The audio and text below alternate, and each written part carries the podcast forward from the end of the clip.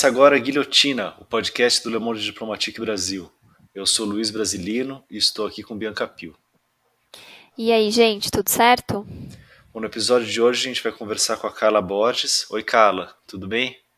Oi, Luiz, tudo bem? Obrigada pelo convite. Imagina, E com a Tatiana Melino. Oi, Tatiana, tudo bom? Oi, Luiz. Oi, Bianca. Oi, Carla. Boa tarde a todas e todos que estão nos ouvindo. Valeu, gente. Obrigado pela presença. A Carla é formada em Relações Internacionais e mestre em Educação. Ela foi coordenadora de Direito à Memória e à Verdade na Prefeitura de São Paulo é, de 2013 a 2016 e trabalhou com políticas de direitos humanos e participação social na Unesco em Genebra, e no Ministério da Educação e na Secretaria-Geral da Presidência da República. É, atualmente, ela presta consultorias e é colaboradora do Instituto Vladimir Herzog. E a Tatiana, ela trabalhou na Comissão da Verdade de São Paulo e nos veículos Caros Amigos, Brasil de Fato, Carta Capital, entre outros. Ela também foi fundadora da Ponte Jornalismo e da Agência Pública e recebeu quatro prêmios Vladimir Herzog de Direitos Humanos.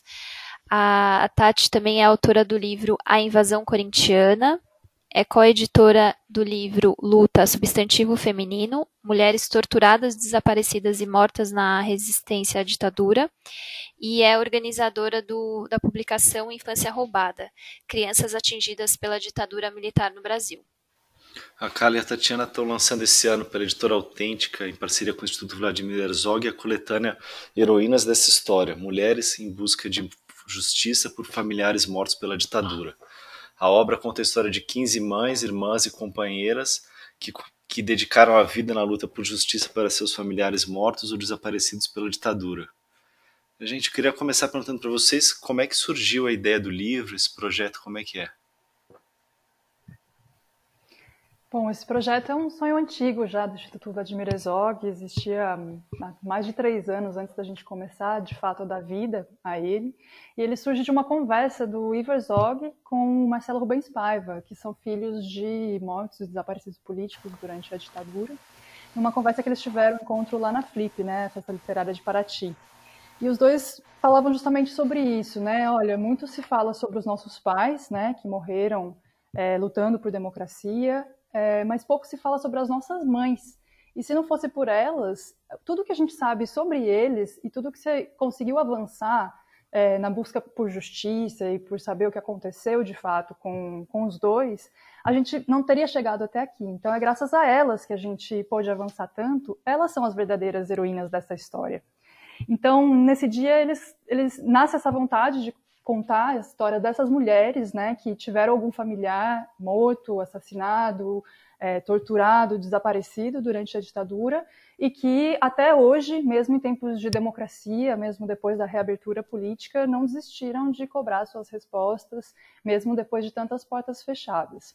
Então a ideia surge aí então desse, dessa conversa e ela consegue ganhar fôlego é, em 2018, foi em junho de 2018, com a chegada do Rogério Sotilli ali para a diretoria executiva do Instituto, que o livro se torna, se torna uma das prioridades e foi nascendo assim quase de uma forma militante, né? O Instituto nem tinha o orçamento completo do livro, ele lançou é, uma campanha de financiamento coletivo e foi buscando patrocínio e a gente foi é, tentando desenvolver e dar vida para esse livro nas suas diversas fases que a gente pode conversar com mais profundidade. Mas a intenção foi romper silêncios, né? Romper com esses silêncios e com essas histórias invisibilizadas até hoje dessas mulheres, graças a quem a luta por memória, verdade e justiça no Brasil avançou que conseguiu avançar e ainda a quem o Estado brasileiro deve tantas respostas. É, eu queria complementar, um, falar um pouquinho é, sobre, sobre essa questão.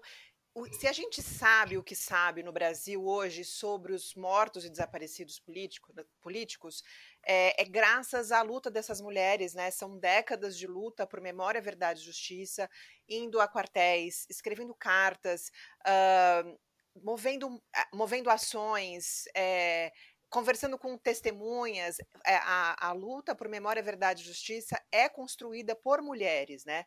Só que até hoje não se sabia, não se sabe direito quem são essas mulheres e qual é a história delas. Se a gente for olhar para é, a historiografia, para os trabalhos que existem sobre mulheres e ditadura, há algumas coisas ainda pouco, né, ainda há poucos trabalhos, mas são sobre as mulheres que lutaram contra a ditadura. Mas e sobre as mulheres que lutaram por memória, verdade e justiça, que consolidaram, né, a luta por direitos humanos, né, por memória, verdade, justiça e direitos humanos no Brasil, são essas mulheres, né?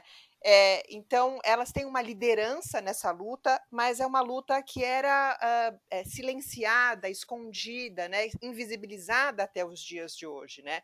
Então, este livro tem como objetivo é, tirar essas histórias do silêncio. Então, ele tem um recorte bem específico, o livro, né, que pretende abordar a história das mulheres que perderam os familiares durante a ditadura e tem, desde então tem lutado por memória, verdade e justiça.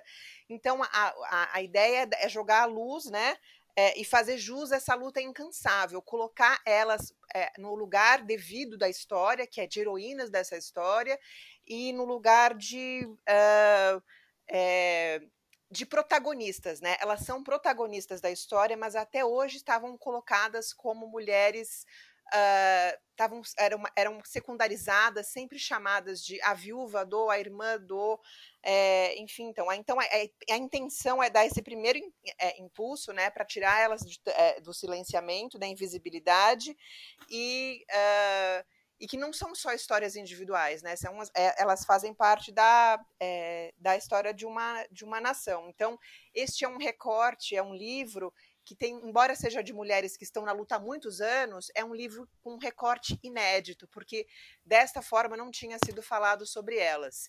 E obviamente que a gente não, é, este livro não esgota, né, o trabalho sobre as mulheres, porque este é um pequeno recorte, são 15 mulheres, mas a ideia é dar um primeiro impulso e colocar estas, estas 15 heroínas e, e depois outras muito mais no lugar de heroínas e de protagonistas da história do Brasil. Perfeito. E, e você podia contar pra gente um pouco também como é que foi o processo de escolha da, da, dessas histórias, né? De, porque, como você falou, são 15 mulheres que estão que tem sua história contada nessa coletânea, mas vocês tiveram um processo maior de pesquisa, né, para descobrir mulheres nesse papel que você relatou, né? Sim. É, bom, para chegar às 15 mulheres, Uh, é, bom, nos foi dada essa, essa, essa missão, né, é, pelo, dada pelo Instituto, e a Carla e eu nos debruçamos numa longa pesquisa em três dos grandes é, trabalhos que existem sobre é, memória e verdade, né, sobre as, os mortos e desaparecidos da ditadura militar.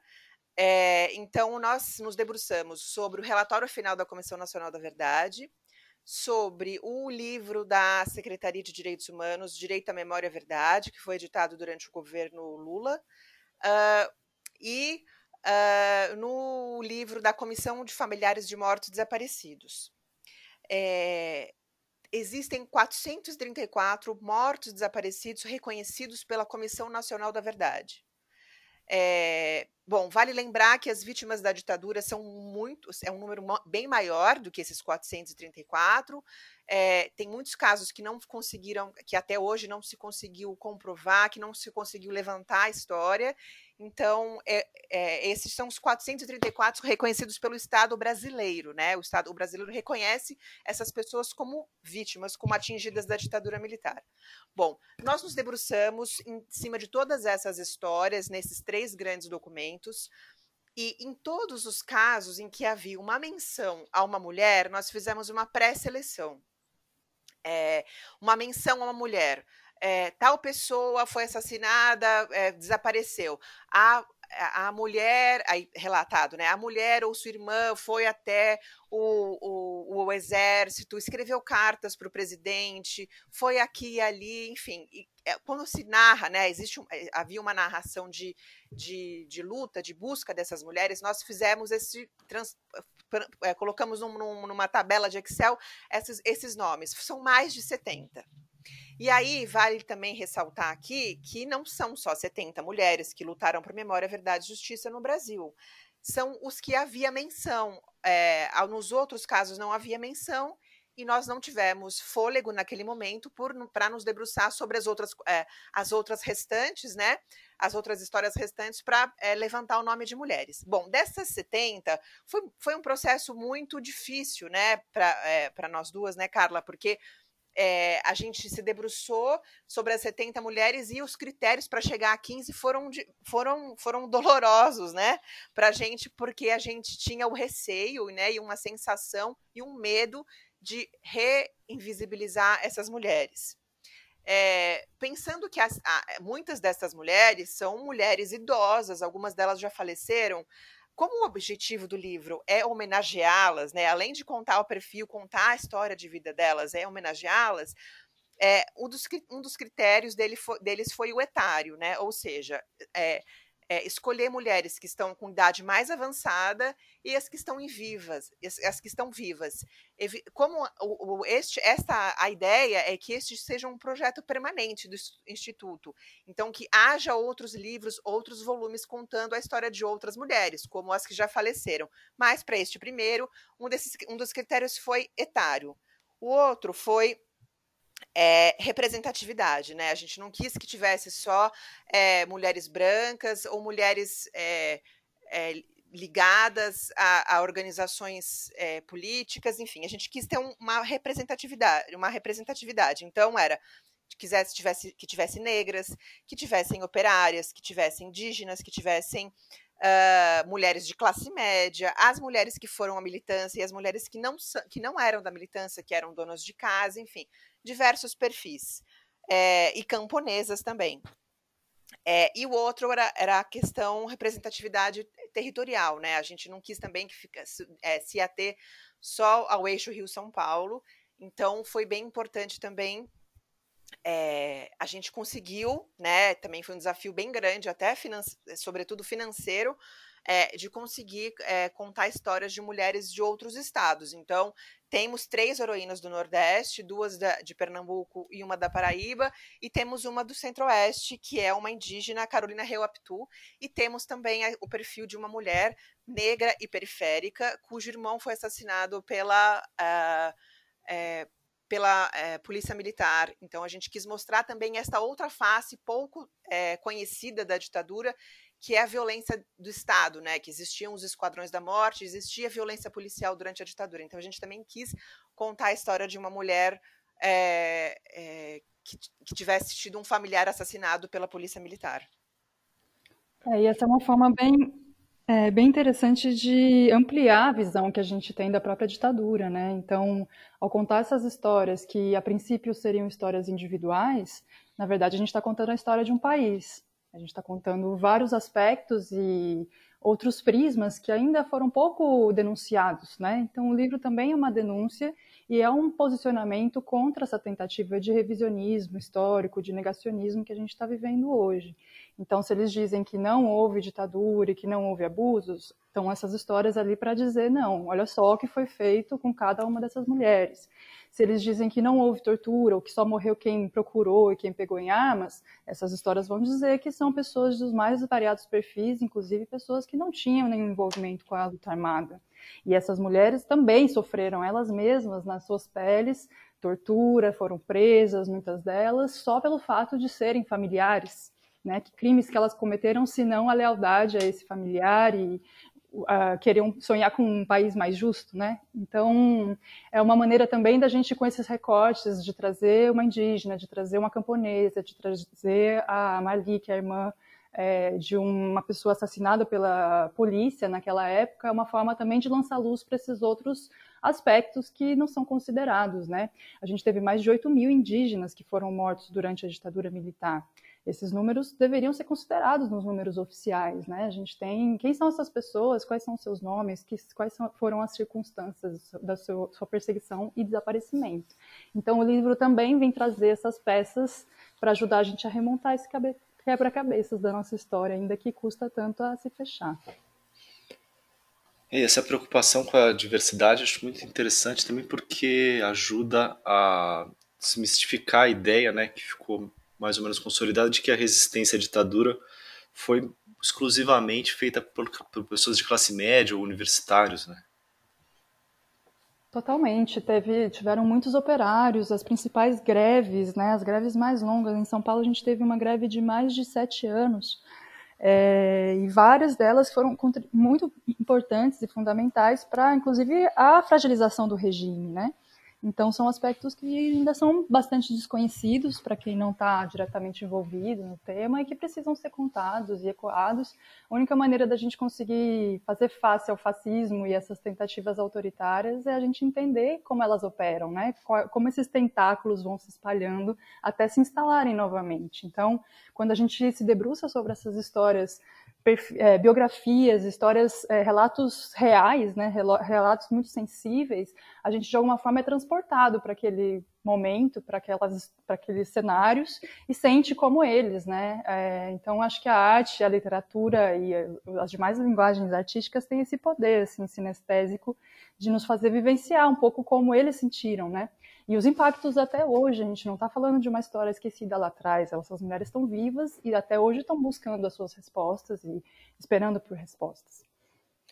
E aí, complementando a Carla, é, sim, porque além das, dos mortos e desaparecidos, tem as pessoas que é, resistiram à ditadura, que sofreram, foram presas e torturadas e que sobreviveram, né? Então, é, quando a gente fala de ditadura, claro, tem os mortos e desaparecidos, mas não são só esses. Então, tem uma, tem uma, uma perseguição aí aos operários, vide agora uma notícia recente da indenização da Volkswagen, né? Quer dizer, tem uma perseguição aos operários, aos indígenas, como a Carla falou, e aos camponeses também tem uma perseguição enorme, embora muitos desses também não estejam contabilizados, não sejam reconhecidos pelos. É, é, pelo Estado ainda, não, não tem os seus nomes. Tem o caso da, dos camponeses que é, aderiram à guerrilha do Araguaia, muitos deles é, morreram, a gente não sabe o nome deles. Tem também os que foram presos, torturados, torturados e sobreviveram, os que deram apoios aos guerrilheiros, que não, que não aderiram à guerrilha, mas que deram apoio, suporte aos guerrilheiros, né? É uma forma de resistência à ditadura, né? Então, é, então é, ainda tem muito a se conhecer e tem muitos setores da sociedade que, que é, lutaram contra a ditadura, que resistiram e que apoiaram os militantes de esquerda. Perfeito. E para além dessa, desse processo de seleção das histórias que, que a coletânea iria contar, vocês também tiveram um processo de escolher quem iria produzir esses perfis. Vocês podiam contar também para a gente como é que foi esse processo de escolha das autoras? Sim, foi um processo bem é, rico, bem especial. É, bom, são 15 autores. É um livro, é um livro inteiro feito por, por mulheres, né? Com perfiladas mulheres, duas organizadoras, Carla e eu, organizadoras editoras. É, tem uma organização audiovisual, acho que é super importante a gente falar, da Carolina Vilaverde, que, da, da, que é do Instituto Vladimir Herzog, também um outro olhar feminino super cuidadoso. É, o tema da ditadura é muito duro, né? E a gente quis é, não atenuar, obviamente, mas é que a gente quis dar um olhar delicado e literário para o livro. Então a gente buscou autoras, a gente também teve alguns critérios, né, para a escolha das autoras. Entre eles foi autoras que, bom, primeiro que tinham é, sensibilidade, alguma afinidade com o tema de ditadura ou direitos humanos, né? É, e mulheres com, é, com bastante afinidade com jornalismo literário e com bastante sensibilidade, né? Então, é, eu vou citar aqui o nome das 15, das 15 autoras, se for tudo bem para vocês, e falar um pouco sobre é, como que a gente escolheu. Elas são a Semaia Oliveira, a Miriam Leitão, Jéssica Moreira, Tatiana Merlino, Patrícia Cornils, Carla Borges, Marina Amaral, Sheila Raposo, Paula Saqueta, Fernanda Iquedo, Silvia Bessa, Laura Capriglione, Eleonora de Lucena, Inês Garçoni e Fabiana Moraes. Bom, então a gente quis. São mulheres com experiências, trajetórias e idades diferentes, mas todas elas com esse, né, que atendem, atendiam a esses critérios da sensibilidade, da familiaridade com o tema é, e da relação ou não com a, com a perfilada. Algumas tinham relação já com a, com a perfilada, ou coautoras, a gente escolheu também por causa disso. É, outras não tinham familiaridade com a, a, a autora, mas havia uma, é, uma questão de representatividade. Temos duas, temos as autoras Semaia Oliveira, que conta a história da, da Marli, a, a Semaia é uma autora negra, a Marli é uma negra, a, a Jéssica Moreira também, as duas são, é, são jornalistas do, e fundadoras do Nós Mulheres da Periferia, que falam sobre é, temas é, das periferias de São Paulo, e ela escreve sobre uma autora, a Jéssica, escreve sobre a Damares Lucena, ela, ela se identificou muito com a história da Damares e cresceu, houve uma troca muito rica, né, entre as duas, então, e isso, de ter relação ou não com com, é, com, as, com as perfiladas. Né? É, outro critério foi também a gente ter uh, a questão da representatividade também, por exemplo, não ser contar para contar a história da dona é, Eusita Santa Cruz, nós que é de Pernambuco, nós escolhemos uma autora de lá para não vir eu de São Paulo para ir para lá para contar a história né, da Dona Eusita. É, também para ter representatividade, né, é, pluralidade territorial também entre as autoras. Então, esse foi um dos critérios também. Então, para contar a história também da Maria José Araújo, que é de Pernambuco, a gente chamou a Fabiana Moraes também, que é também de lá, para contar a história da, da Elizabeth Teixeira. A gente tem a história da Elizabeth Teixeira no livro. Eh, chamamos a Silva, é, a Sheila Raposo, que é uma, uma jornalista é, da Paraíba. E, enfim, então esses foram os critérios. E o processo todo de, é, é, de elaboração dos perfis também foi muito rico. Elas também é, se aproximaram muito das perfiladas, foram longas entrevistas, um longo processo de, de aproximação entre elas. É, esse caminho foi muito lindo e muito gratificante também, né, para além do resultado final que foi o livro. Eu acho até que esse caminho daria quase um outro livro, é, contando dos bastidores dessas histórias, né, porque passa muito pela construção de confiança também com essas famílias, né, até que ponto elas vão topar se abrir para muitas vezes uma pessoa desconhecida e contar essa história novamente, né? Já tiveram que contar várias vezes. Então, essas mulheres tiveram cuidado, essas jornalistas e pesquisadoras tiveram um cuidado de não reviolentá-las, né? De não repetir o trauma ao fazê-las passar de novo por essa história. Então, elas foram muito preparadas para as entrevistas para evitar que elas tivessem que repetir coisas que já era de conhecimento mais geral e tentaram se aprofundar sobre aspectos inéditos dessas histórias. Então, mesmo mulheres que já eram mais conhecidas, como a Clarice Herzog, a Eunice Paiva, que foram as inspirações iniciais do livro, daquela história que eu estava contando, é, que já são um pouco mais conhecidas, o livro também traz aspectos inéditos dessas mulheres que, é, no seu dia a dia, na sua luta cotidiana, na, no quarto que não nunca deixou de ser arrumado, o quarto do filho à espera que ele pudesse voltar algum dia, o lugar reservado na mesa. Então, esse cuidado de abordar esses aspectos de uma maneira literária, leve, artística, né? leve tanto quanto possível, mas que não que não é, que mobilizasse o leitor e a leitora, mas que não paralisasse, né, pelo, pelo medo, que ao contrário, que pudesse mobilizar para ação e inspirar outras pessoas que não necessariamente viveram esses períodos. E os vínculos entre autora e perfilada é, se expandem para além do livro, né? Se, acho que vão ser mantidos para a vida, assim. É, tiveram casos, inclusive, de três das nossas perfiladas, infelizmente, faleceram ao longo do processo de construção do livro. E o primeiro artigo que ficou pronto foi o artigo da Paula Saqueta sobre a Eunice Paiva, e ela faleceu, assim, poucos dias antes da gente chegar numa versão final, ou a gente acabado de fechar, mas foi muito emocionante isso, porque a gente tinha passado três semanas, sei lá, um tempo super mergulhado na história dela, pensando nela todos os dias, principalmente a Paulinha, e de repente a gente é, é abordada com essa notícia, e é, é uma sensação muito muito estranha de corrida contra o tempo mesmo, né? Que essas homenagens possam chegar logo, urgente, para todas elas, para elas, elas saberem como elas são vistas, que elas são vistas como, como heroínas, que a gente reconhece esse esforço e essa luta incansável delas. Então, a, a mesma situação aconteceu também com a, a Santa Cruz, também com a Egli Vanucci, né, que foram as três que faleceram ao longo do processo. Então, essa mistura eu acho que é uma ponte que vai ficar aí para além e que também ajudou as próprias autoras a reverem a sua visão sobre o que foi a ditadura. Né? A Jéssica chegou a dizer para a gente, nossa, eu também tinha essa ideia de que era mais uma, uma questão contra a classe média, os estudantes é, que foram perseguidos, e agora eu vejo essa luta operária, e isso faz muito mais sentido ainda para o meu território. Ela tem um tio que foi sepultador em Perus, no cemitério Dom Bosco, que tem uma vala clandestina. Enfim, são muitas, muitos encontros, muita, muitas histórias que vão se cruzando e se complementam para a gente poder, de fato, repassar esse passado, né? rever essa, virar essa página, mas lendo a página, né? como diz sempre a Crimeia.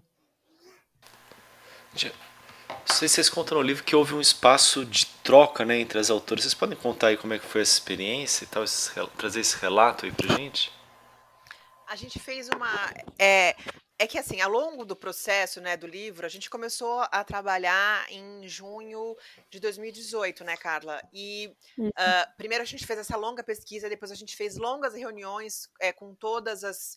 É, com todas as autoras, é, e, é, e, enfim, os tempos foram se alargando mais do que a gente imaginava, né? O tempo de, de edição, de lançar o livro, tanto pela questão financeira, tanto porque a gente encontrava dificuldades, porque assim é, é, são feridas tão abertas, né?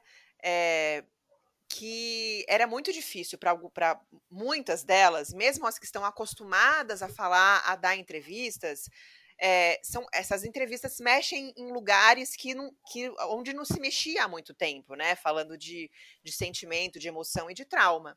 Então, é, às vezes a, a, elas a gente né, as autoras e nós né a gente fala elas e nós porque eu e a Carla também vivemos isso né com as nossas perfiladas que é a minha Crimeia de Almeida e a da Carla é a, a Hilda Martins da Silva é, embora nós duas, duas, por exemplo, já conhecêssemos a Dona Hilda e a Crimeia, eu conheço a Crimeia há muitos anos, eu fiz várias entrevistas com ela e ela me revelou algumas coisas só na última entrevista, depois de umas cinco ou seis encontros, né? Então, assim, é, houve um processo né, muito rico e bem difícil também, porque algumas delas teve alguns momentos que a gente achou que uh, as autoras, que as perfiladas iam desistir, porque os familiares às vezes queriam preservar, né, as mães idosas e não, não dá para ela falar sobre esse assunto. Então, como a gente foi vendo que era um processo muito rico, a gente fez uma roda de conversa, eu já não me lembro quanto que foi exatamente, a Carla pode me complementar, mas a gente fez uma roda de conversa no Tapera Taperá para algumas das autoras falarem como é que foi esse processo, né, de é, encontro, de conversa, de entrevista, e muitas delas, por exemplo, a Laura Capriglione, que é uma repórter ultra experiente com 30 anos de carreira, disse que fazer o perfil da Clara Scharf foi um dos maiores é, desafios e um dos trabalhos mais ricos da vida dela, né, então é, porque são. É, é, mesmo é, por exemplo, a Clara é uma mulher, né, cuja é, que dá muita entrevista, cuja trajetória é relativamente conhecida, mas como são perfis e perfis que falam de muitos aspectos, das, né, de quase não, não é uma biografia que esgota a vida da pessoa, mas que são perfis que tratam de muitos aspectos. É, a gente, quem for ler, por exemplo, o perfil da Eunice Paiva, que é uma, é uma, é uma uh, mulher de trajetória conhecida, ou da Clarice também, né? Fica conhecendo aspectos novos, né? A, a Miriam Leitão também disse que para a gente em trocas de, de, de, de WhatsApp, para Carla e para mim, que teve que muitas vezes parar de, para parar de escrever para chorar, uma jornalista ultra é, é, experiente, né? Então, é, todo este processo foi muito rico e, e doloroso. Até também porque esse processo foi durante, durante o, o, é, o, o, início do governo Bolsonaro, né? Então, assim, todo mundo sofrendo, quer dizer, durante o processo eleitoral e depois do início do governo Bolsonaro. Então, foi é, ultra intenso, né? E, ultra intenso e também é, reforçando né, a importância e a necessidade da gente falar sobre ditadura e sobre estas mulheres nos dias de hoje, né? Porque não é uma história do passado, é uma história de hoje que a gente está falando. É, esse encontro foi bem legal, ele está até disponível na, no YouTube do Instituto e da Tapera Taperá, foi no começo de 2019, não me lembro agora o mês exatamente, mas as, essas falas foram muito fortes mesmo, né, em dizer assim também é, os desafios de escrever um texto que tivesse a altura da homenagem que essas mulheres mereciam, né? A sensação de todas nós era que não existiam palavras suficientes para para honrar toda essa luta, ainda mais nesse contexto que a gente está vivendo agora. Mas, ao mesmo tempo, também era um alento para a gente, né? Nesse contexto todo que a Tati está falando, a gente está em contato ali, tão próximo com pessoas que já viveram ah, coisas parecidas e piores, né? E que não desistiram, que não abaixaram a cabeça e que estão mais otimistas que a gente. Então, a gente, se elas não desistiram, como a gente poderia desistir, né? Agora. Então, é um pouco essa mensagem que fica também. Um outro desafio também bastante grande, a Patrícia Cornelius trazia bastante para a gente, foi quem perfilou a Carolina Helptu, né, indígena. É, eu não sou indígena, como, como, como contar essa história sem que seja uma interpretação de uma branca sobre a vivência de um indígena? Eu não quero me colocar entre a Carolina e as pessoas, eu quero que a Carolina fale direto para as pessoas.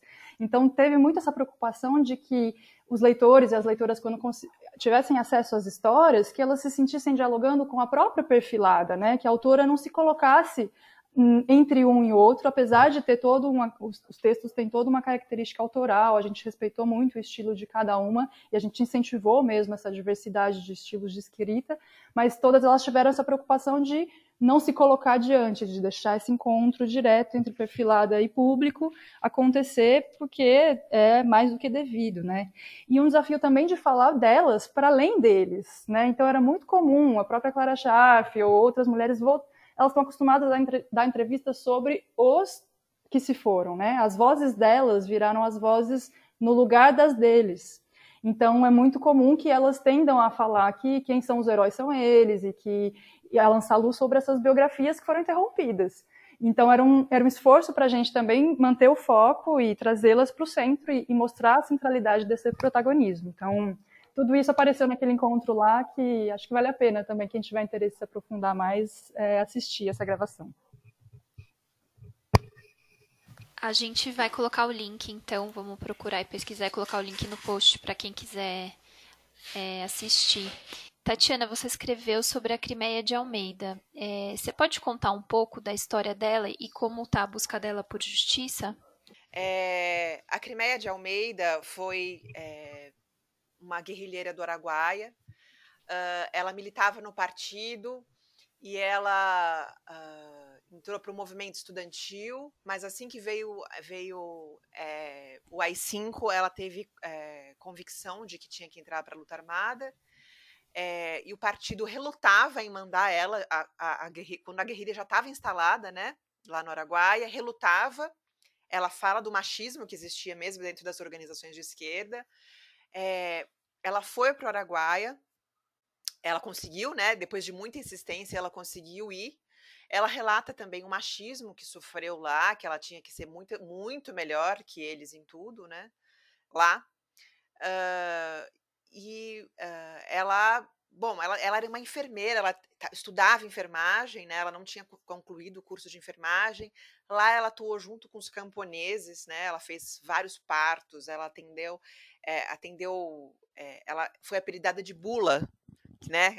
A bula dos remédios, porque era ela que ia, né? Era uma região, né? Muito com muito pouco, muito pobre, com muito pouco acesso à saúde, então ela atuou é, junto aos camponeses fazendo, é, bom, fazia o trabalho de base, né, da guerrilha, e, mas um trabalho de, de saúde, né, então tem histórias muito, muito bonitas dela fazer é, partos de mulheres, ela e a parteira, e Uh, a Crimeia, lá ela conheceu o André Grabois, eles se, começaram a se relacionar, e ela engravidou do André Grabois, e, uh, e ela foi mandada numa missão pelo partido para São Paulo é, para fazer contato, é, com, porque eles tinham tido é, perdido contato com a, com a com a organização que estava em São Paulo, com o partido em São Paulo, né, os guerrilheiros lá, porque o exército já tinha começado a atacar. Então, ela é, resolveu vir para São Paulo. E aí tem uma viagem dela, que é uma viagem cinematográfica, terrível, dificílima, que é o começo do até eu escolhi, né, como o início do texto, né, a abertura do texto, que é a viagem dela de, de lá para São Paulo, né, onde ela faria o contato com o, a, essa pessoa do partido, uma viagem de um mês de uh, que ela pegou pau de arara, ela foi a pé, ela foi de ônibus, ela foi caminhando pela estrada, é, muitas vezes é, usando, é, trocando roupa, né? Teve um momento que ela se fantasiou, se, se vestiu de freira, se fingiu ser freira, pegou carona, é uma viagem assim. Tem uma, uma parte dela que ela, uma parte que ela e um outro é, guerrilheiro que no começo da, da viagem foi com ela, né? Pelo rio. É, então, assim, é, e aí ela veio, foi, chegou em São Paulo, né? Ela estava grávida, ela foi para casa da, é, ela não conseguiu contato com essa pessoa, ela foi para casa da irmã dela, ela conseguiu ir para casa da irmã dela, que é a Melinha Teles, que é uma outra também militante contra a ditadura muito conhecida. E a Crimeia conseguiu ficar na casa da irmã. Em um certo momento, a irmã e o cunhado foram presos e a Crimeia ficou em, ca nessa, no, em casa, que era o aparelho, né? Aparelho, lugar, é, moradia clandestina dos militantes de esquerda é, junto com as duas crianças, o Edson e a Janaína, que são os filhos da Amelinha. É, o, a, o, a repressão descobriu onde eles estavam, foi até a casa e prendeu a Crimeia e as duas crianças. No início, a Crimeia dizia, né, foi levada para o Doicode, onde foi recebida pelo Ustra. É, no início, ela dizia que ela era uh, babá, né, eh, babá, empregada da casa, cuidava da casa. Eles acreditaram por um tempo, por alguns dias, e nesses primeiros dias ela não foi tão torturada. É, as crianças foram levadas para o doicode, né? Essa é uma história é, bastante conhecida, né, de tortura contra crianças, né, crianças que foram levadas a órgãos de repressão e crianças que presenciaram a tortura dos pais. Ela chegou lá, já tinha, já viu a irmã e o cunhado extremamente machucados, torturados, a Crimeia, e quando eles descobriram que ela tinha sido, que ela era ela, que ela era Crimeia, é, ela foi muito torturada, mesmo estando com seis meses de gravidez.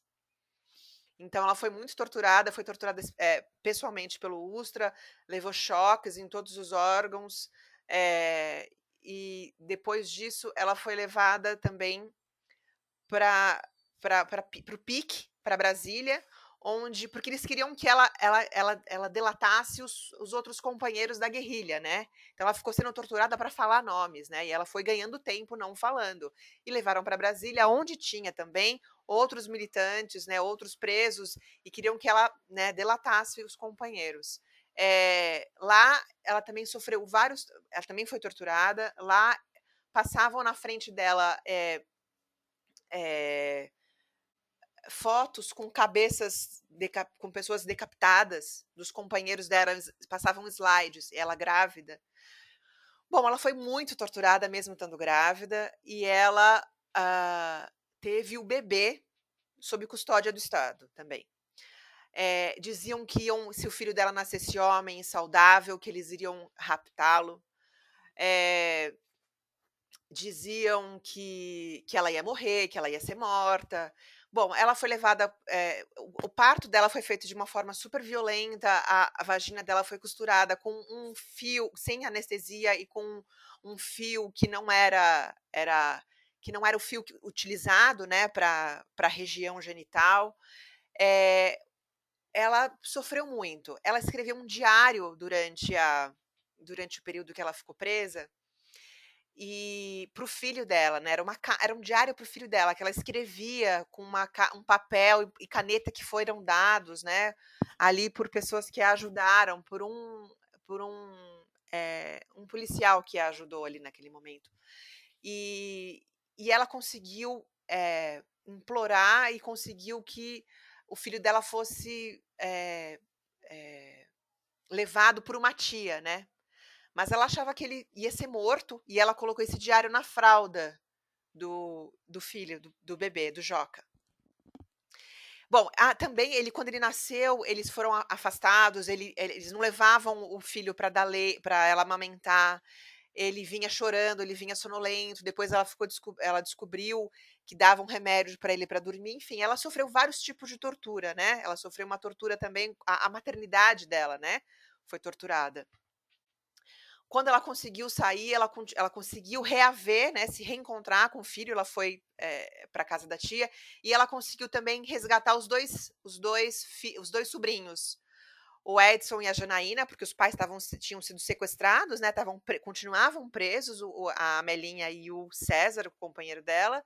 Então ela conseguiu salvar, ela conseguiu reorganizar a família, né? Ela reaver o filho, ela conseguiu é, é, manter o filho vivo, é, e conseguiu salvar os dois netos, os, dois sobrinhos. Então, ela tem é, essa grande, né? Essa grande luta, essa grande vitória da vida dela é ela ter conseguido, pessoal, ter, e contra a ditadura, né, ter conseguido reorganizar a família. Bom, ela, a, a Crimeia é uma figura, assim, inacreditável. É, este, esse diário dela, que ela escreveu durante a, o período que ela ficou presa, aí eu vou falar um pouco sobre as entrevistas, né, ela, eu fiz várias, eu já conhecia ela há muito tempo, há vários anos, tinha uma relação bem próxima e de confiança. Eu fiz muitas entrevistas com ela e ela tinha muita dificuldade de falar do sofrimento, né? Ela falava, ela relata, ela conta das torturas, mas para falar de sentimentos foi muito difícil. Ela só falou na última entrevista e ela me deu uma coisa que ela nunca tinha dado para ninguém, que foi o diário que ela escreveu. Então, é, falando dessa coisa do, do processo de, né, de escrever uma biografia foi um perfil, não foi uma biografia. Eu gostaria de escrever uma biografia dela, mas é, a riqueza né, de, destes encontros, né, de uma relação que já existia de confiança, de ter tantos encontros e só no final ela me falar das, dos sentimentos, né, de, sof, de sofrimento, né, que foi da, da separação do André e, da, do, de, de, e de se afastar do, do, do filho, né. Ela disse lá que a ditadura secou as lágrimas dela, que ela nunca mais chorou depois daquilo, que ela não chora mais, que ela nunca mais chorou. Porque ela falou: "Eu não vou, eu não vou chorar, ditadura secou minhas lágrimas". Bom, e aí a Crimeia tem assim, uma trajetória é, mesmo depois de ter passado por tudo isso, né? Ela ela uh, fundou a Comissão de Familiares de Mortos e Desaparecidos, junto com outros familiares. A Crimeia tem um protagonismo muito grande, de, porque ela não luta só pelo, é, pelo André.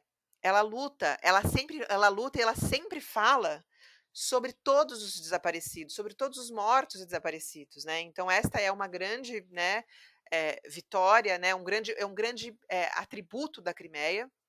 E a Crimeia é a ideia de mover uma ação e de levar o caso para a Corte Interamericana de Direitos Humanos, que é o caso pelo qual o Brasil foi é, é, condenado, né? O Brasil foi condenado na Corte Interamericana de Direitos Humanos. A ideia de mover a ação foi dela, e ela é uma das signatárias, junto com outras organizações de direitos humanos, mas ela, como pessoa física, que moveu essa ação, que é que o Brasil foi condenado em 2010 na corte, então, esta é, é, é uma contribuição para a história do Brasil, né? Para a história, né? Para a luta de, da memória e verdade, da justiça e da democracia brasileira. Então, assim, esta mulher foi a mulher que levou o caso do Brasil para a Corte Interamericana de Direitos Humanos, embora o Brasil não tenha cumprido e não cumpra, né? Foi condenado na corte a é, localizar os, os, restos mortais dos desaparecidos e responsabilizar penal, e mover ações penais contra é, os agentes da ditadura. A gente não conseguiu, não, não, até agora não se sabe onde estão os desaparecidos e uh, é, e, uh, e, os, e, não tem nenhum agente que tenha sido responsabilizado penalmente, mas esta vitória é da Crimeia. E a Crimeia moveu também, tem uma outra grande vitória da vida dela, que é a ação que a família moveu contra o Ustra, que é a, a Amelinha, a Crimeia, o César, a Janaína e o Edson, que são os dois filhos da Amelinha, a família moveu uma ação contra o Ustra pelas torturas, maus tratos sofridos no, nas, nas, eh, nas, nas, dependências do Obando, do ICOD. É, e elas é, ganharam em primeira, em segunda, em terceira instância. Então, este é o grande caso, né? É uma ação na área civil, não, não, tem, não tem prisão, né? E ele, foi, ele morreu em 2015, mas enfim, é uma ação na, é na área civil, não é uma ação penal, na área penal, mas é uma grande vitória delas de todos os familiares de mortos desaparecidos, na, na, na, no qual no grupo, qual grupo ao qual me incluo, e para a sociedade brasileira, porque não é só da, não é só uma luta dos familiares de mortos desaparecidos, é uma luta da, né, deveria ser uma luta da sociedade, é uma questão da sociedade. Então, esta é a, a é, esta é a Crimeia, e foi um desafio enorme, enorme, assim. Também tenho uma boa, grande experiência aí com é, é, o tema da ditadura, com violência do Estado, é, mas foi um desafio enorme. Eu, foi muito difícil escrever esse perfil, muito. Eu achava que estava muito ruim. A Carla acompanhou todo o meu sofrimento e dificuldade de escrever, porque como que eu vou escrever um livro, uma, um perfil desta mulher, que olha o que ela fez, olha o que ela sofreu, olha a história dela, né? Então, mas no final das contas, eu consegui, assim. Então, é, e tem a, essa coisa muito bonita que são desses muitos encontros, né? E a relação de confiança entre a, entre é, a repórter, né, entrevistada, e dessa do, do, de no final ela me, me entregar um diário que algumas das pessoas da família não tinham lido ainda. Uhum. Então, é, e poder contar essa história e, e, e, mostrar, né, assim, quer dizer, o sofrimento que ela teve e, e a, a, o sofrimento dela achar que ia ser separada, que ia morrer, que nunca mais ia ver o filho. Então, é, foi um desafio enorme e é uma honra para a gente ter contado a história da Crimeia e a gente ter editado, né, e ter acompanhado e ter participado junto com as, com as outras autoras desse, é, de todo esse processo. Gente, Demais, falei né? horrores. Muito legal. Eu falei horrores. Desculpa agora. Imagina, cara, acho que merece, né? É muito envolvente, né? Entendi. É verdade. Cara, eu queria te perguntar para você pedir para você contar a sua história, a história da, da Hilda Martins da Silva também, da sua perfilada, né? Também uma história também de uma pessoa que também tem uma trajetória de luta também, né, contra a ditadura, que também foi foi vítima, né, e também foi familiar. Né? Sim. É, a história da Hilda se encontra em muitos pontos, né, que a Tati tocou principalmente a questão da maternidade, né. Ela foi muito ferida em vários momentos e o ponto estratégico que eles sabiam que era o que mais afetaria uma mãe, né, uma mãe inclusive recém-parida, ela é, foi presa depois de três meses, que a, a, filha dela tinha três meses, né, a filha mais nova, e essa é uma, uma violência dupla, né, que a mulher sofre quando ela cai nas mãos de um governo autoritário, né, primeiro é, por, por eles acharem que tem vinculação à oposição, mas principalmente por serem mulheres e desafiarem esse lugar que é reservado para elas, né, bela, recatada e do lar, em casa. Então, quando elas, é, elas são punidas duplamente e com violações é, e abusos é, de gênero mesmo, né, e a questão de abusos sexuais e tudo. Então, é, essas histórias trazem muito forte isso, e a Dailda também nos mostra um, um, esse, esse, esse recorte que é, é, importante a gente olhar.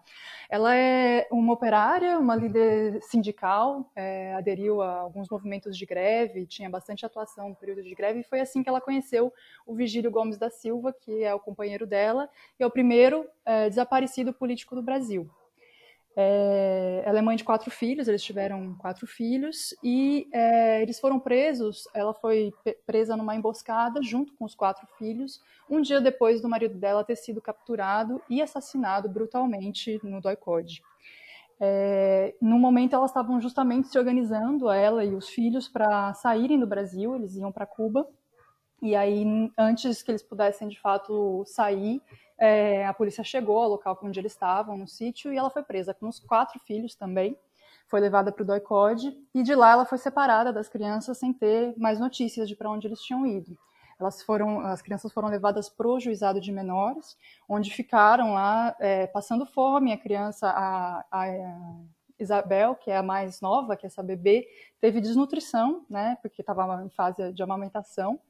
E as crianças se amarravam no berço dela à noite, os dois outros filhos, para que eles não fossem separados.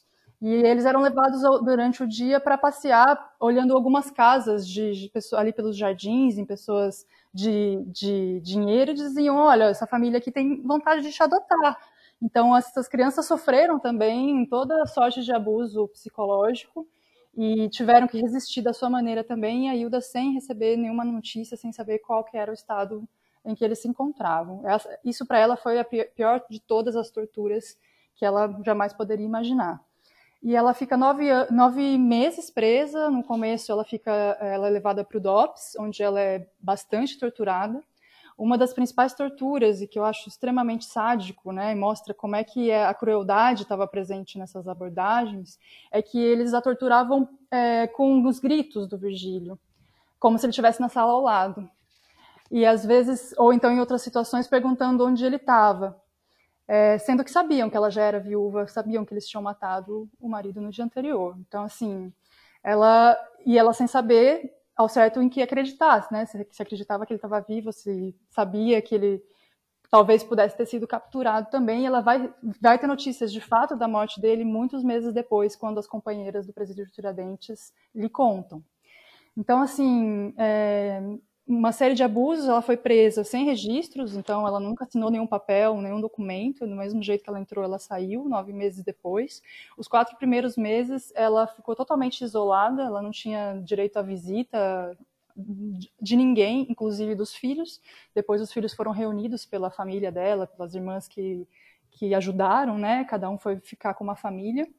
E aí os filhos, o único contato que podiam ter com a mãe durante esses quatro meses era uma, um papel acenando pela janela ali do presídio Tiradentes, né? Que eles marcavam um horário e eles sabiam que aquele jornal era a mãe deles acenando. E ela, assim, de lá podia vê-los à distância.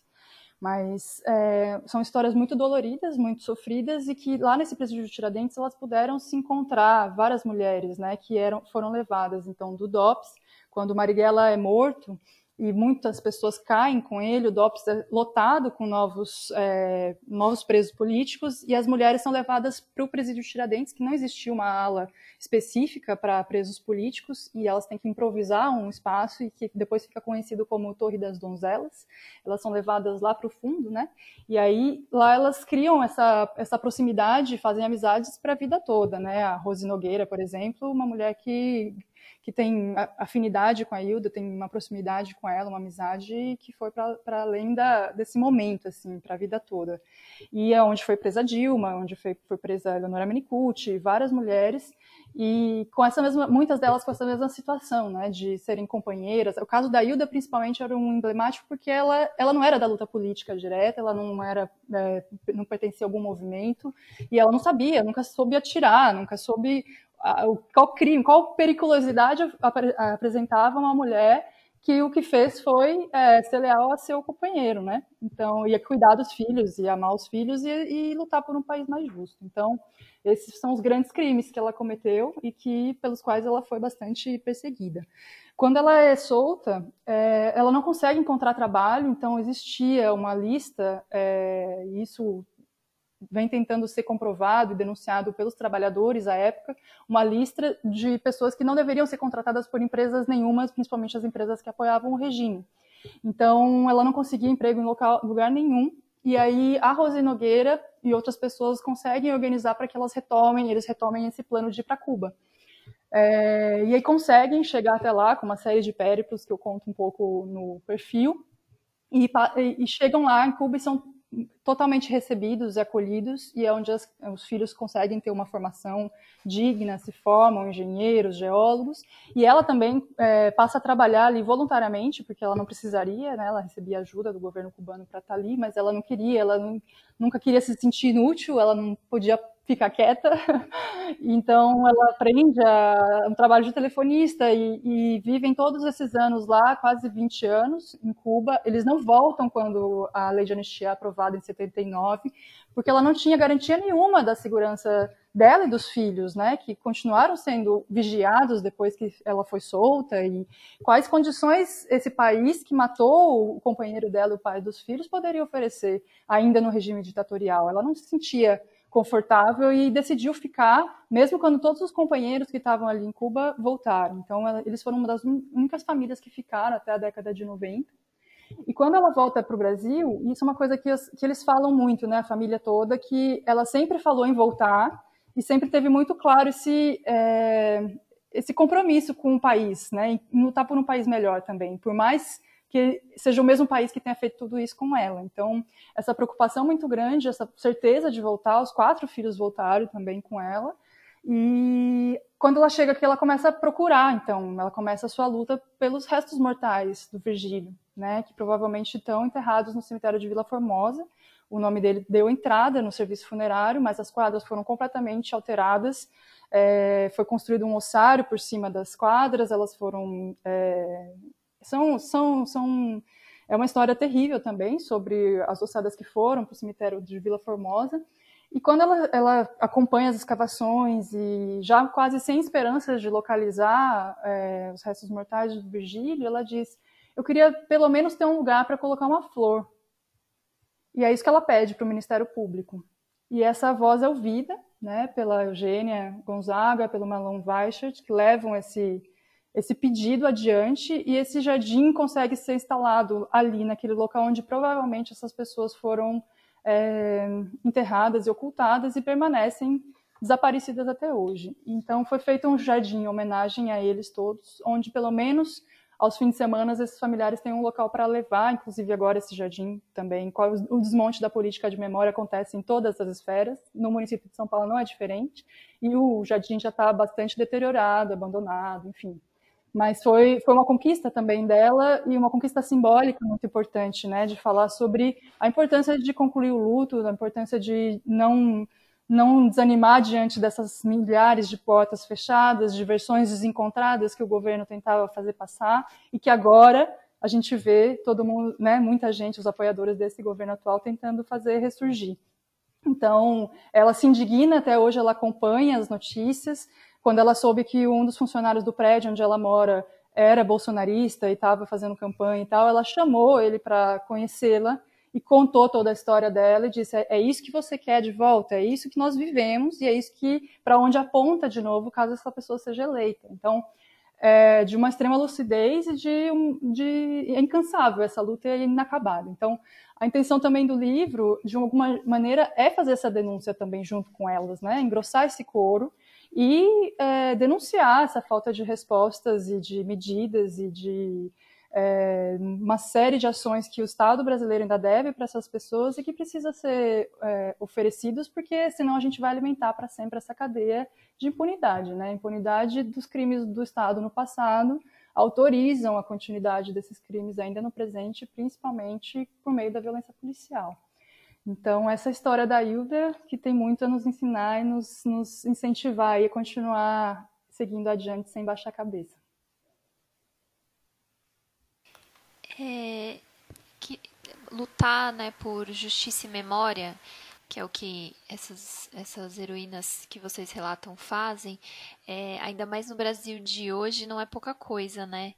Então eu queria é, que vocês falassem um pouco da importância de dar visibilidade para esse período histórico do Brasil, ainda mais com esse recorte de gênero, né? E pensando nesse contexto que a gente está hoje, assim, de inclusive gente defendendo um, um, revisionismo histórico, enfim. Uma frase, né, que o movimento de memória e verdade fala é para nunca, para que nunca, para que não se, nunca se esqueça, para que nunca mais aconteça. É, e infelizmente, né, é, continua acontecendo, né? A gente esquecer, a gente não pode, mas continua acontecendo. É, essa luta é absolutamente atual porque ela está inacabada, né? É, se a gente for pensar, o Brasil é, fez a, a, transição, né, a ju, chamada justiça de transição, muito tardiamente. Então, pensar que a gente teve é, uma comissão da verdade, que foi super importante, né?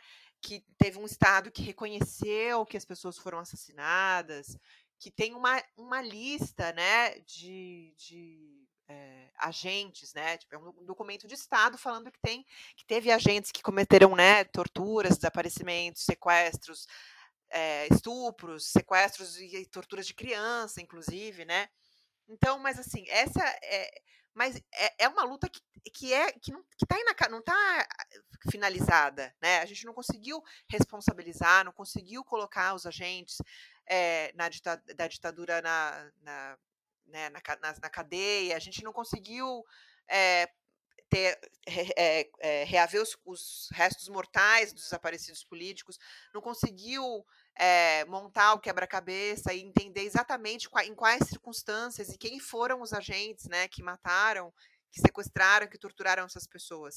Tem muitos, né, muito a ser é, descoberto ainda, né, e muita justiça a ser feita ainda. Então, é uma luta é, inconclusa, inconclusa. É muito triste porque a, a gente deu, a gente teve avanços, né, com muitas né, ressalvas, com críticas, tenho bastante críticas, mas houve avanços, né? E aí pensar que há cinco anos depois do, do, da entrega do relatório final da Comissão Nacional da Verdade, a gente está vivendo um Brasil hoje que tem um presidente que exalta né, a tortura, que é, que nega os crimes de Estado, né?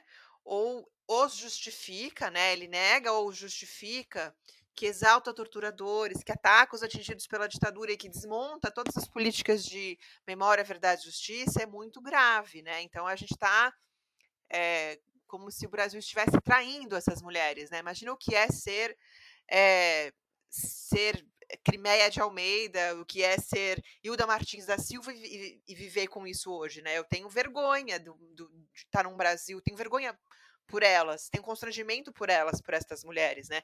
Então é absolutamente atual esta luta, né? Atual porque a gente não conseguiu responsabilizar, a gente não conseguiu fazer é, a lição de casa, né? Os, os chamados os pilares da, da, da é, justiça de transição não tem nenhum agente da ditadura que tenha sido responsabilizado penalmente. O fato da gente ter levantado, ter chamado, de, de, de agentes da ditadura terem sido convocados para a Comissão Nacional da Verdade, gerou uma, um rebuliço neste, na, na época, né, dentro, de, né, dentro das Forças Armadas, né, e que é, e, e, o que a gente vive hoje no Brasil não é coerente, né, com uma democracia. A gente não vive, a gente já não vivia, já tinha muitos resquícios, né, de, é, da ditadura dura, no período chamado democrático, mas hoje a gente não vive, né, uma democracia plena. Então é absolutamente é absolutamente atual e também porque a gente vive este governo, né, que este é um, a gente colocou o, o, o um homem do doicode na presidência da República, né? A gente não, né? Eles colocaram, né? Na presidência da República. E este homem, além de, de louvar a ditadura, ele é um, ele é um misógino, né? É, ele é um misógino. Basta ver o que ele fez com, a, com, com mulheres, o que ele fez com a Patrícia Campos Melo, o que ele fez com a Miriam Leitão. É, então, tem, uma, tem uma, um recorte também aí de gênero e a necessidade da gente mostrar quem são essas mulheres, porque a memória dos, dos, é, dos familiares dela está sendo, tá sendo absolutamente atacada. Imagina a dona Eusita Santa Cruz, é, que falava que só ia, que morreu com 105 anos, falando que só ia morrer quando conseguisse os restos mortais do, do filho do Fernando Santa Cruz e o Bolsonaro que, uh, que atacou a memória né, do, é, do Fernando Santa Cruz, atacando pessoalmente o, o, o, Felipe Santa Cruz, que é presidente da OAB, né? Então, é, não é uma história do passado, é uma história de hoje. Porque se a gente tivesse responsabilizado os agentes da ditadura, a gente não poderia, a gente não teria como ter eleito um presidente que defende a ditadura. Uma coisa é ter um presidente de direita, um conservador, um liberal, que está dentro, que pode ser de direita, mas que está dentro do, do, jogo democrático, né? Do jogo eleitoral. Agora, o Bolsonaro não está dentro do jogo eleitoral. Quando ele, é, do processo de impeachment da Dilma, que ele é, homenageou, que ele fez o voto dele em homenagem à Ustra, é, falando que era o terror da Dilma, ele tinha que ter saído preso, porque isso é, é, é não é coerente com uma, um regime democrático, né? E ele nem poderia ser, ser candidato, um candidato que defende, que faz apologia a crimes, né? Porque ele faz apologia, faz apologia à violência contra homossexuais, ele faz a, defende a ditadura, fala que o Ustra é um herói, o Ustra é um assassino, torturador, ele chama, convida, ele está sempre homenageando, querendo é, é, comemorar o golpe, então não é, não é, este livro é um livro absolutamente atual e falar da ditadura é atual, né? Quando fala, ah, vamos virar a página, precisamos virar a página, a gente ouve isso, né, em grupinhos de WhatsApp de família ou famílias ou pessoas, né, que falam, temos que virar a página, não fique falando só sobre isso. Não, tem tudo a ver com o que a gente, com o que a gente vive hoje e tem tudo a ver com o que a gente vive hoje também, o fato da gente é, não ter, ter mantido, né, entulhos da ditadura e a violência policial contra os pretos e pobres, né? No livro, é, a gente tem um, um, artigo, inclusive, da Francilene Gomes Fernandes, que é irmã de um desaparecido da democracia, desaparecido dos crimes de maio de, 2016, de 2006. É, e este, o, o, o, artigo dela não está por acaso nesse livro, porque a gente tem o entendimento de que a violência cometida durante o pós-redemocratização pelos, pelos, pelo aparato repressivo, pelas forças de, é, de, policiais do Estado, contra os negros e pobres, contra as pessoas em presídios, é um resquício da ditadura, é o que resta da ditadura é, é, no período democrático. E, inclusive, a gente tem a intenção de fazer um livro, o próximo livro, Heroínas, vai ser sobre 15 mulheres é, mães, irmãs de, de pessoas mortas pelo Estado durante o período democrático. Aí eu estou falando democrático entre 50 é, aspas. É, porque a gente é, reconhece e entende que a, a, essa continuidade é um resquício da, da, ditadura que a gente não conseguiu romper. E por isso que é, este livro continua sendo tanto tão atual, tão necessário, e a história dessas mulheres ser contada.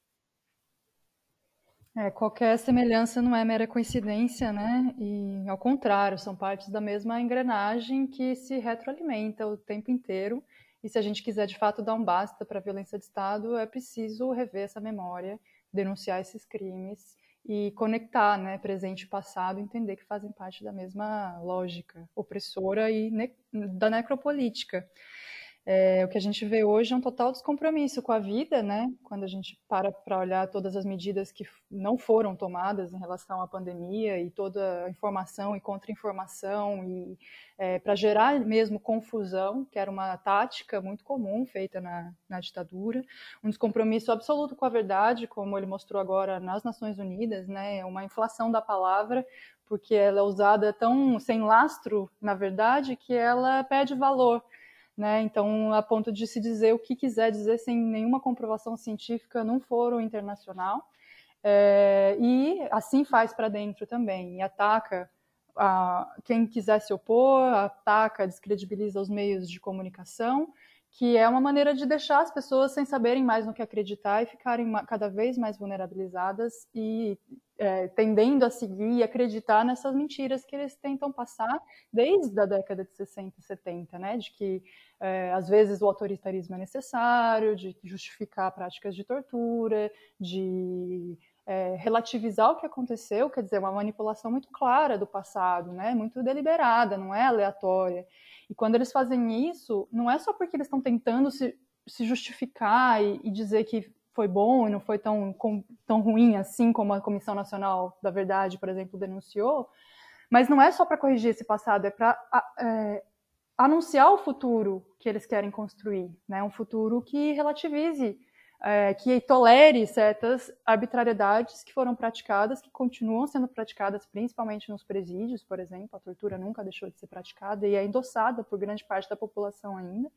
Então, faz parte de anunciar, não é por acaso que os primeiros ataques aconteceram aos familiares de mortos desaparecidos políticos, que as, as sentenças que já tinham sido aprovadas e conquistadas para os familiares, os atestados de óbito que estavam em curso sendo alterados, tudo isso foi interrompido e muitos passos foram dados atrás, inclusive com a conivência do Poder Judiciário, é, para poder justificar essas ações que eles pretendem continuar fazendo, como já começaram. Então, é, a gente não pode dizer que está em democracia, realmente a nossa transição é incompleta e a única maneira de conseguir avançar em direção a ela é olhando para essa história, conhecendo essa, as histórias dessas mulheres e principalmente se inspira, inspirando na perseverança delas, né? Porque vamos ter um longo período ainda pela frente, vamos precisar de muitas mãos para reconstruir essa terra arrasada é, que a gente está vendo agora. É, fiquei com a, com a expressão que a, que a Tatiana usou do, de virar a página, né? Pensa que virar a página não é não fazer nada, né? Tanto que a gente vê a continuidade desses crimes aí cometidos pelo Estado brasileiro nos dias de hoje. É, com vários episódios, e hoje em dia várias mães aí, né, e também outros familiares, né, companheiras, irmãs, lutando por ter justiça aí, como as mães de maio, que a Tati falou, e e no Rio de Janeiro também, acredito que em todos os estados do Brasil. E aí queria aproveitar para perguntar para vocês sobre esse próximo projeto aí, o que, que vocês podem falar, se são vocês estão tocando, tem, qual, qual, qual a ideia, se já estão definidas os, os 15 nomes, assim, qual o perfil, né? Uma coisa que eu estava imaginando aqui, só o perfil, assim, já consigo imaginar um perfil diferente das mulheres, né? Também mais, provavelmente mais mulheres negras, né? Pobres, periféricas. Com certeza. A gente, é, o Instituto está tentando captar recursos para a gente começar esse novo projeto. Então, ainda não, não foi iniciado, mesmo as pesquisas. A gente sabe que é um volume imenso né, de, de familiares e de histórias a serem contadas. Também vai ser bem difícil escolher quais, são, quais vão ser essas 15 primeiras, mas certamente respeitando esses mesmos critérios de diversidade territorial, de diversidade das histórias, para que a gente possa realmente dar voz, principalmente para as menos, é, menos é, mais ainda invisibilizadas, que são as mulheres de periferia, né, em cuja, cuja maioria realmente é, se concentram as vítimas da violência atual, que é se dá sobretudo contra a juventude preta, pobre e periférica. É, como a Crimeia sempre diz, né, essa questão da página, tudo bem virar a página, mas é preciso ler a página. A gente não vira a página sem lê-la, né? E a gente não conseguiu ler a página completa do que foi a ditadura e a gente ainda não conseguiu ler a página completa do que tem sido até hoje essa violência tão forte policial contra os corpos que se julgam extermináveis, né? Corpos descartáveis que foram parar na mesma vala clandestina, por exemplo, que foi criada nos anos 70, a Vala de Perus, tinha presos políticos, militantes políticos e também corpos de jovens com arma, marcas de arma de fogo de cima para baixo. Não é por acaso que é, o Caco Barcelos chega na existência da vala, procurando as vítimas da rota, o modus operandi da rota, e se encontra com os familiares, né? Porque são, são alvos do mesmo braço armado do Estado por motivos diferentes, pode ser, né, políticos e higienistas, eu vejo todos como políticos, se foi resultado de uma ação deliberada do Estado de matar e deixar morrer pessoas, né, que agora é assim que estão tá, operando, deixam morrer os indígenas de Covid, por exemplo. Então, não, tudo faz parte dessa mesma história e contar um, fazer um novo livro sobre esse outro aspecto também faz parte dessa preocupação nossa de aliar ontem e hoje.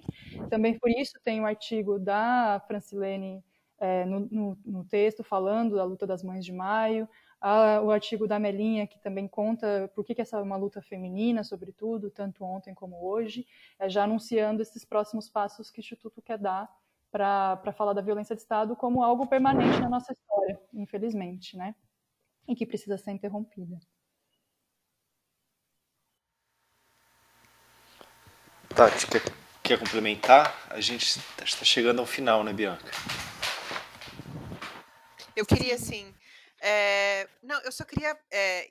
Que eu acho que a gente não, não, não falou, se salvo engano, a gente não falou, que embora sejam é, histórias muito tristes, que esta luta é, seja uma luta é, em, em, curso, né? Que é, essas mulheres estão morrendo e essa luta continua. É isso, né? Dona Elzita morreu sem ter conseguido o corpo e o, o, o Bolsonaro atacando a memória do filho dela. Mas assim, estas mulheres seguem, como a dona a, a Carla contou, da dona Hilda que chamou o Bolsominion para contar a história dela, elas seguem firmes, né? Então, assim, não são, não é um livro para é, eh, para deixar as pessoas é, imobilizadas, né? Na verdade, é o contrário. A gente quer, sim, que as, como ela falou, se, como a Carla disse, como a gente, como está no livro, se elas desistiram, como poderiam nós? E aí eu quero contar uma historinha e acho que a Carla tem uma história muito bacana para contar também, que a minha história é a seguinte. Em 2018, quando estava né, é, anunciado, né, praticamente anunciado que o Bolsonaro ia ganhar, poucos dias antes do segundo turno, foi o aniversário da Melinha Teles. Eu estava é, capenga, tinha tomado, tinha tido é, é, labirintite, tomado remédios. Cheguei lá, era aniversário dela, cheguei lá assim, medicada, sabe? Assim, dopada. Eu cheguei lá e a Melinha estava dançando. Esta é a mensagem, fico arrepiada de falar isso, mas esta é a mensagem. E ela, e ela continua lutando, não é que ela tá dançando alienada, e continua lutando. Então é isso. Aí eu fiquei super envergonhada de estar medicalizada, chegando lá medicalizada no aniversário dela, porque o Bolsonaro ia ganhar, sendo que ela, que ela, sendo que ela tinha participado das, da campanha do Haddad, falando de tortura, tinha sido perseguida por causa disso depois, né? Então, assim, esta é a mensagem, que elas não desistem, né? É a, é a, é a frase que está aqui no final do meu texto, até abrir aqui, da Crimeia. Não vamos deixar que os torturadores entrem para a história como heróis, que é isso. Elas, elas não, eh, e, a, e o que a Ângela Mendes de Almeida fala também, a luta vai sobreviver a mim, né? Quer dizer, mesmo que elas morram, né?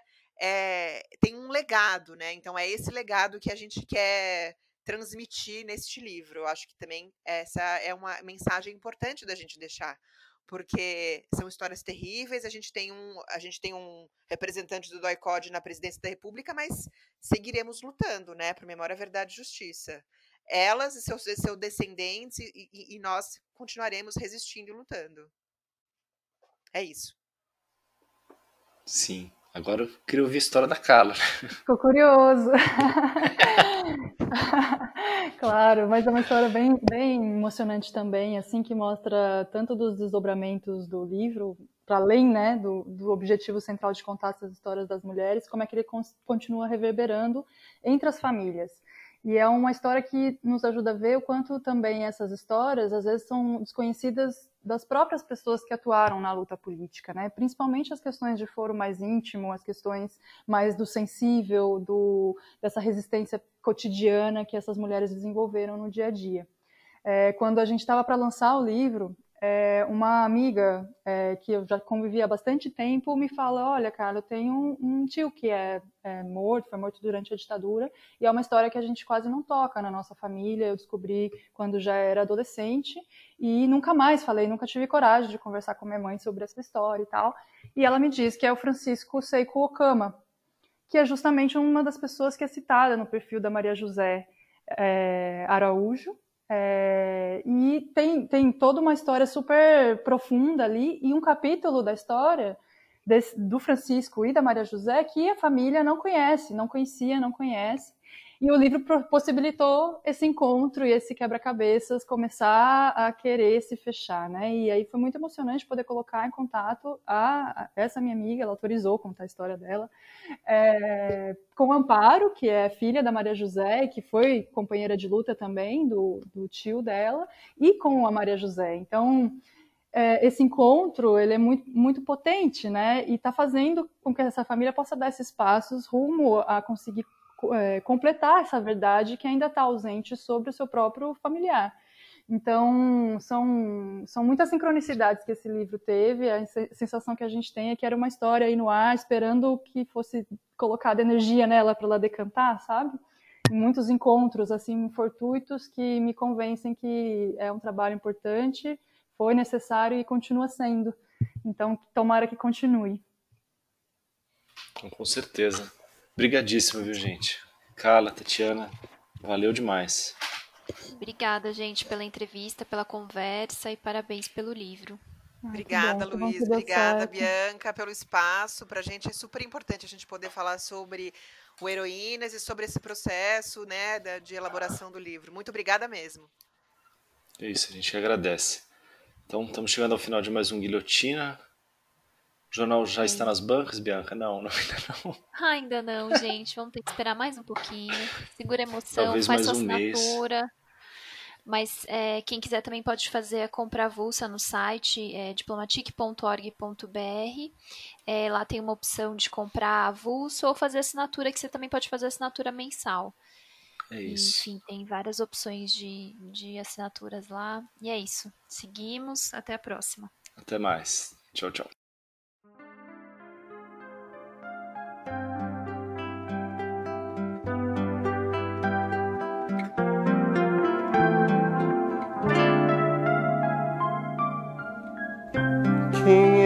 Essa mulher que canta sempre esse estribilho?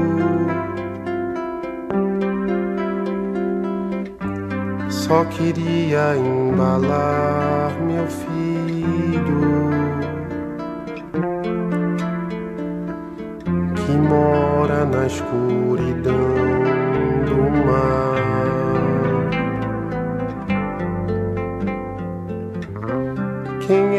Essa mulher que canta sempre esse lamento? Só queria lembrar o tormento que fez o meu filho suspirar.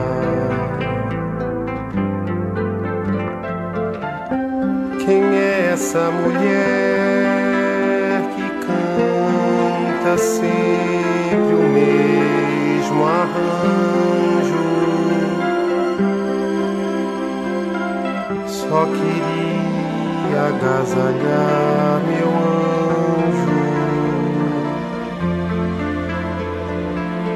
me deixar seu corpo descansar. Quem é essa mulher que canta como dobra um sino? Queria cantar por meu menino,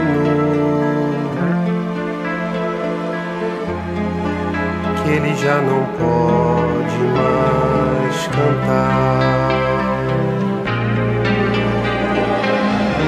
Quem é essa mulher que canta sempre esse estribilho? Só queria embalar